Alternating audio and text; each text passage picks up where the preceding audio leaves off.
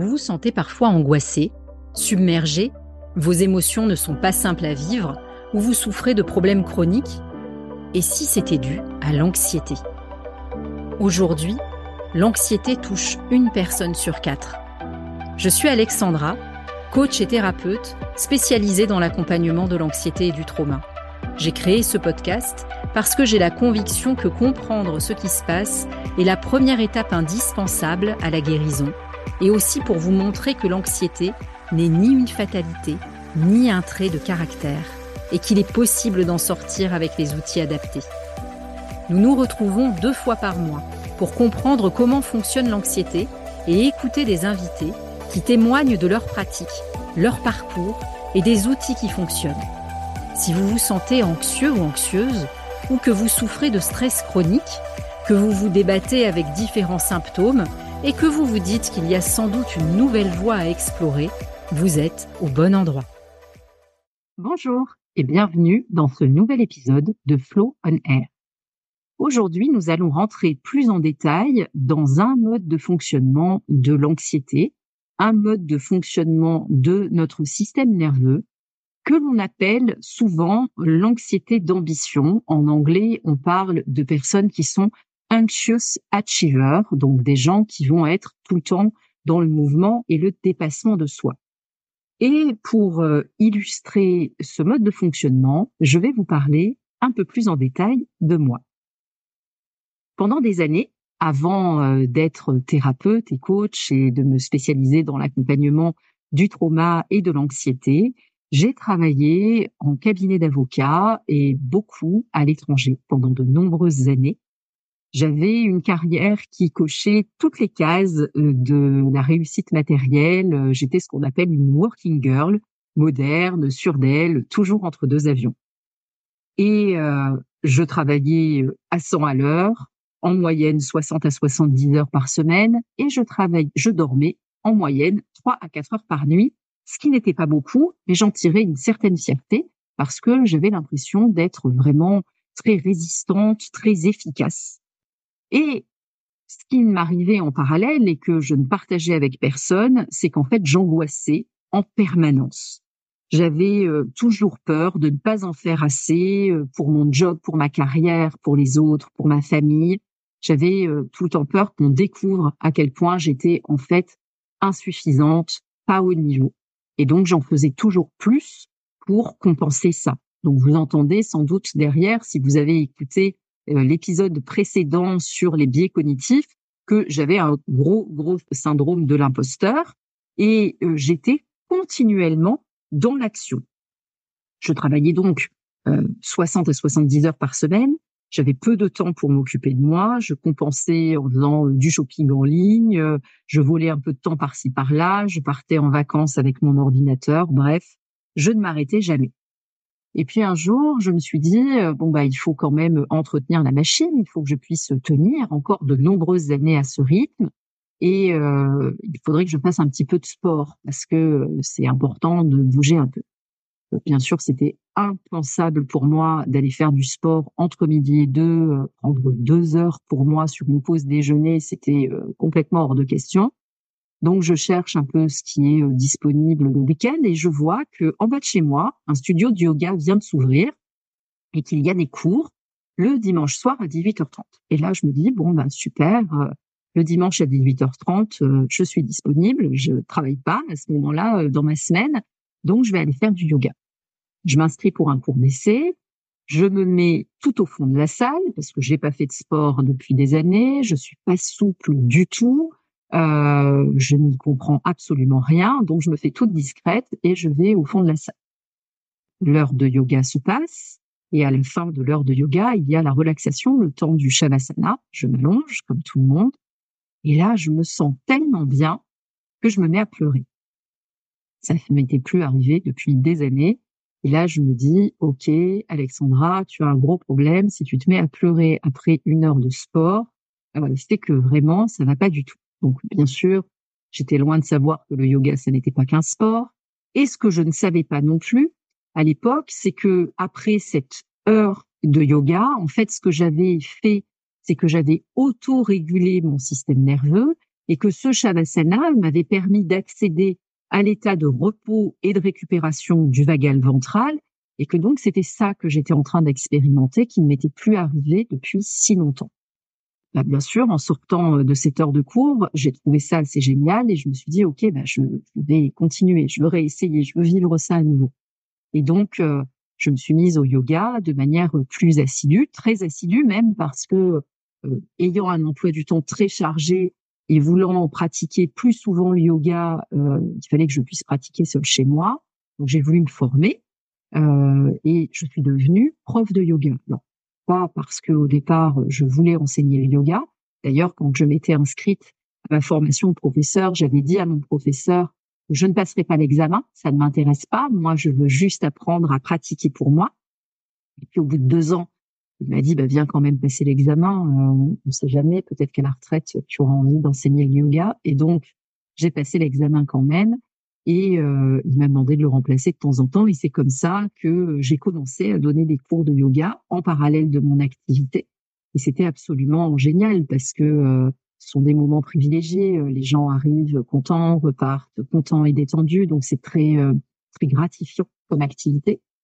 Et ça, ça a ouvert pour moi la porte du fait que autre chose était possible, qu'en fait j'avais le temps et les capacités et les ressources nécessaires pour pouvoir apprendre d'autres choses.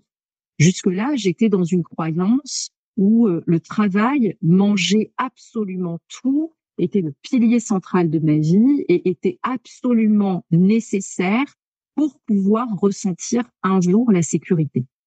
Et en fait, avec cette démarche-là, j'ai compris que la sécurité, en fait, c'est un état intérieur et ça n'est jamais quelque chose qui vient de l'extérieur. Et que donc, c'était cet état intérieur qu'il fallait que je régule, que je cultive.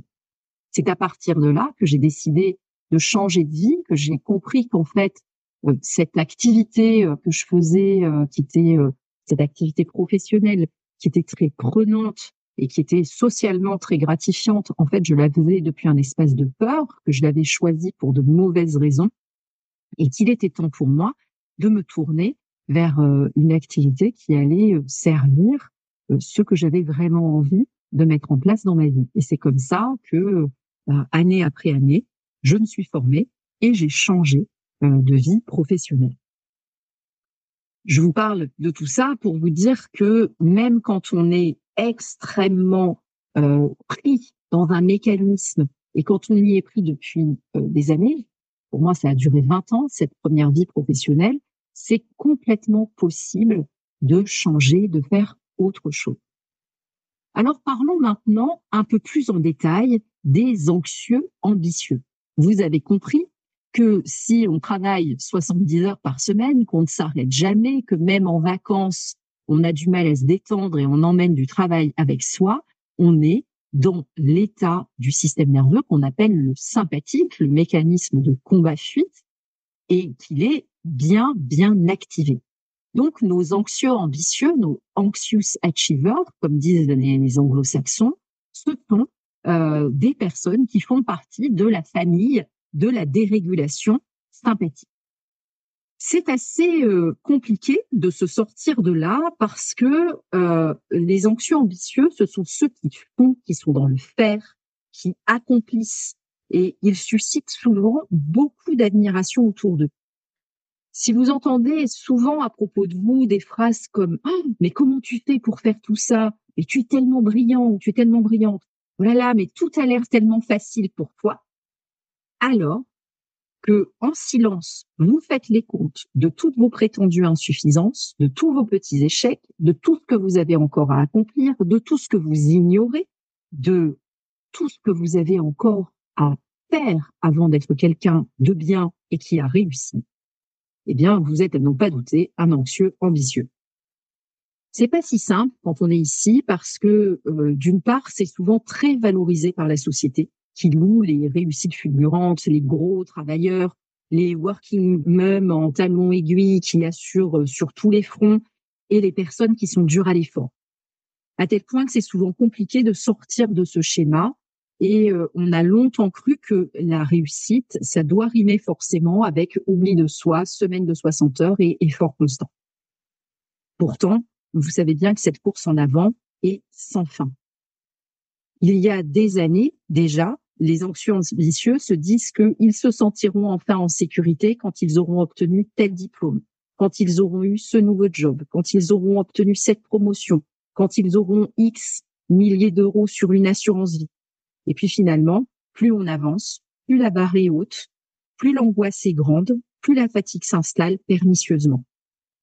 On finit par se persuader, souvent en secret, que le problème, c'est qu'en fait, on n'est pas assez, pas assez intelligent, pas assez travailleur, pas assez innovant, pas assez courageux, pas assez aventurier, et que c'est pour ça qu'on se sent si mal, et qu'en fait, c'est de notre faute. L'anxieux ambitieux cherche à se rassurer par le contrôle, l'exigence, le dépassement de soi. La peur est un moteur qui pousse en avant et l'immobilité, la pause, les vacances, c'est une source d'angoisse souvent inconsciente. C'est ici qu'on retrouve les hyperactifs en vacances qui ont planifié chaque visite, qui font du sport à outrance, qui s'agacent à la perspective d'une journée plage à ne rien faire. La croyance je ne suis pas assez, je dois m'améliorer sont d'importants drivers et la source d'une insatisfaction et d'une angoisse permanente. Assez facilement, l'anxieux ambitieux tyrannise son entourage, soi-disant pour son bien, pousse tout le monde à se dépasser, à être actif, à faire des projets. Il faut que ça bouge, il faut que ça se projette vers l'avenir, il faut que ça grandisse. On est dans la famille sympathique en mode combat. Certains diront en mode fuite en avant. Le risque majeur ici, c'est l'épuisement parce que le mode sympathique, ça consomme beaucoup d'énergie et ça entraîne un déséquilibre de tous nos grands systèmes immunitaires, hormonaux, digestifs. Bienvenue les dermatites, les brûlures d'estomac, le syndrome de l'intestin irritable qu'on passe souvent volontiers sous silence avec euh, quelques crèmes ou pansements gastriques pour continuer à avancer. L'anxieux ambitieux ne lâche pas facilement l'affaire. Croyez-moi, j'ai fait ça pendant des années. Un exemple, pour illustrer ce type de fonctionnement, eh bien, c'est ce que je vous partageais en tout début de cet épisode de podcast. Alors, qu'est-ce qu'on fait pour réguler son système nerveux quand on est un anxieux ambitieux? Et que donc on est bien, bien, bien dérégulé au niveau du sympathique? Rassurez-vous, je ne vais pas vous conseiller de vous mettre au repos, puisque bien sûr, le repos, l'inaction, c'est l'angoisse absolue pour un anxieux ambitieux. Si votre système nerveux est en mode combat depuis tout ce temps, c'est parce qu'il faut, il veut vous garder en sécurité. Souvenez-vous bien de ça. Votre système nerveux, c'est un gardien qui agit en permanence 24 heures sur 24 de la manière qu'il pense la plus adaptée. Et de son point de vue, ça fonctionne puisque vous êtes toujours en vie. Donc, il ne va pas accepter si facilement de se mettre en vacances et de lâcher ce mécanisme de combat-fuit si bien rodé. Le principe, c'est toujours d'avancer par petits pas. Le système nerveux n'aime pas les changements. Donc, dès que l'on veut changer quelque chose, il est important de le faire très progressivement pour mettre votre système nerveux de votre côté. Alors, rappelez-vous, le sympathique, c'est notre premier état de mobilisation face au danger. Le système nerveux a repéré quelque chose et il pense pouvoir agir en combattant ou en fuyant. À quoi ressemble l'activation du système sympathique? Quand nos besoins ne sont pas satisfaits ou quand nos limites sont franchies, la réponse naturelle de notre système est la protestation. Si elle n'est pas entendue ou prise en compte, elle va pouvoir se muer en colère.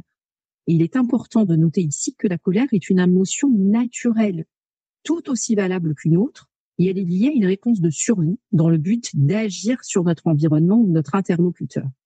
Si nos besoins n'ont pas été satisfaits ou nos limites franchies de manière répétée, la réponse de colère conduit notre système nerveux à augmenter encore l'activation sympathique, mais sans succès, permettant une décharge de cette activation. C'est alors qu'on va retrouver des états d'anxiété, de susceptibilité, d'irritabilité, des sauts d'humeur, des crises de panique et au final une perte d'estime de soi.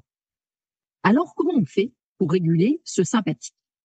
Quand notre sympathie est euh, dérégulé, il peut l'être sur une échelle de 1 à 10, donc il peut être plus ou moins dérégulé.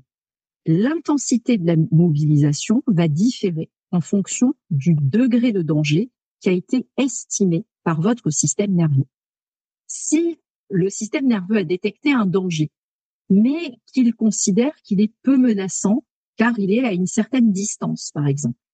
Les pensées que vous allez rencontrer sont du type inquiétude, mal à l'aise, ennuyé, agité, frustré, tension. Donc, on est sur quelque chose qui est gérable. Qu'est-ce qu'on peut faire dans ces cas-là?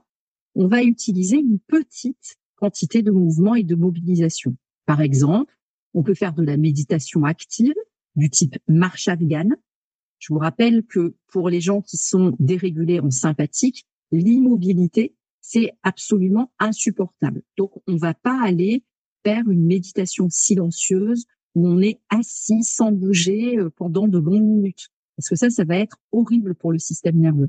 Hein. S'il est en sympathique, c'est parce qu'il estime qu'il y a un danger. Et donc, si on lui dit, bah, assieds-toi, tout va bien se passer, forcément, il va dire non. Donc, si vous voulez essayer des choses méditatives, essayez des méditations actives, comme des méditations en mouvement par de la marche.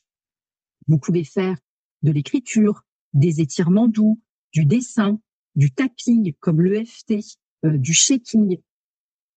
Ne faites surtout pas de respiration rapide comme le Bastrika ou le Kapalabhati en yoga, qui sont des respirations qui vont influer sur le nerf vague en augmentant la dose d'activité dans le système nerveux et donc vous allez aggraver votre dérégulation en sympathie. Si maintenant votre système nerveux considère que le danger est imminent, qu'il y a urgence à agir, les pensées que vous allez rencontrer ici sont du type augmentation de l'anxiété, panique, colère, rage, pensée en boucle. Donc on est sur quelque chose qui est beaucoup plus intense et c'est là qu'on va retrouver nos amis, les anxieux ambitieux. Dans ces cas-là, vous allez vous rendre compte que le cœur bat plus vite, le ventre est noué, la respiration est plus difficile. Ici, pour réguler, c'est-à-dire pour décharger cette énergie qui est en train de tourner en boucle dans le système nerveux, on va utiliser une plus grande quantité de mouvements ou de mobilisation. Ça peut être une promenade sportive, ça peut être chanter, ça peut être ranger euh, toute la maison ou faire votre ménage avec la musique à fond. À éviter la méditation, l'immobilité, euh, comme le yin yoga ou un shavasana prolongé, et toujours de respiration rapide. Donc vous voyez qu'il est très important d'arriver à repérer quel est notre état pour pouvoir avoir une réponse adaptée en termes de ressources de régulation. C'est pour ça que si vous êtes très activé en sympathique, si vous êtes un anxieux ambitieux, la méditation, il y a de fortes chances que ça ne marche pas du tout pour vous alors que vous allez croiser des gens autour de vous qui vont vous dire à quel point la méditation a changé leur vie. Ça ne veut pas dire que vous ne pourrez jamais méditer. Ça veut dire qu'il faut d'abord passer par cette case régulation avant d'avoir accès à d'autres ressources. En termes de respiration, je vous rappelle que la respiration est une voie d'accès direct vers la régulation ou la dérégulation notre nerf vague, qui est l'un des grands outils de notre système nerveux autonome, est plugué sur nos poumons et sur notre cœur. En fonction de la manière dont on respire, on va avoir une influence sur le rythme cardiaque et ces informations vont remonter à notre cerveau pour remonter une information de danger ou une information de sécurité. Quand on est en sympathique, on ne veut surtout pas accélérer la respiration parce que ça augmente l'état d'alerte. On veut au contraire passer en parasympathique. C'est pour cela qu'il faut allonger les expirations. Si vous avez repéré en écoutant cet épisode que vous êtes très certainement concerné par la dérégulation en sympathie et que vous voulez essayer un exercice respiratoire qui vous convienne, je vous recommande d'essayer ce que l'on appelle le soupir intentionnel. Comment est-ce qu'on fait ça? On va inspirer en gardant nos épaules basses et relâchées. Et on va expirer en poussant un profond soupir, un peu comme un soupir d'aise, comme si on se laissait tomber dans son canapé après une grande journée de travail. J'inspire et j'expire en rond. Ça, c'est le soupir intentionnel. C'est quelque chose qui active automatiquement ce qu'on appelle le frein vagal, c'est-à-dire que le nerf vague va donner l'information au cœur de ralentir et ça envoie à votre cerveau une information de sécurité et de mise au repos. Voilà pour ce, cet épisode dédié aux anxieux ambitieux et à la branche sympathique de notre cartographie du système nerveux. Je vous souhaite une belle exploration et je vous dis à bientôt pour un nouvel épisode de Flow on Air. Merci pour votre écoute. On se retrouve dans 15 jours. D'ici là, commentez, likez, partagez pour faire connaître ce podcast.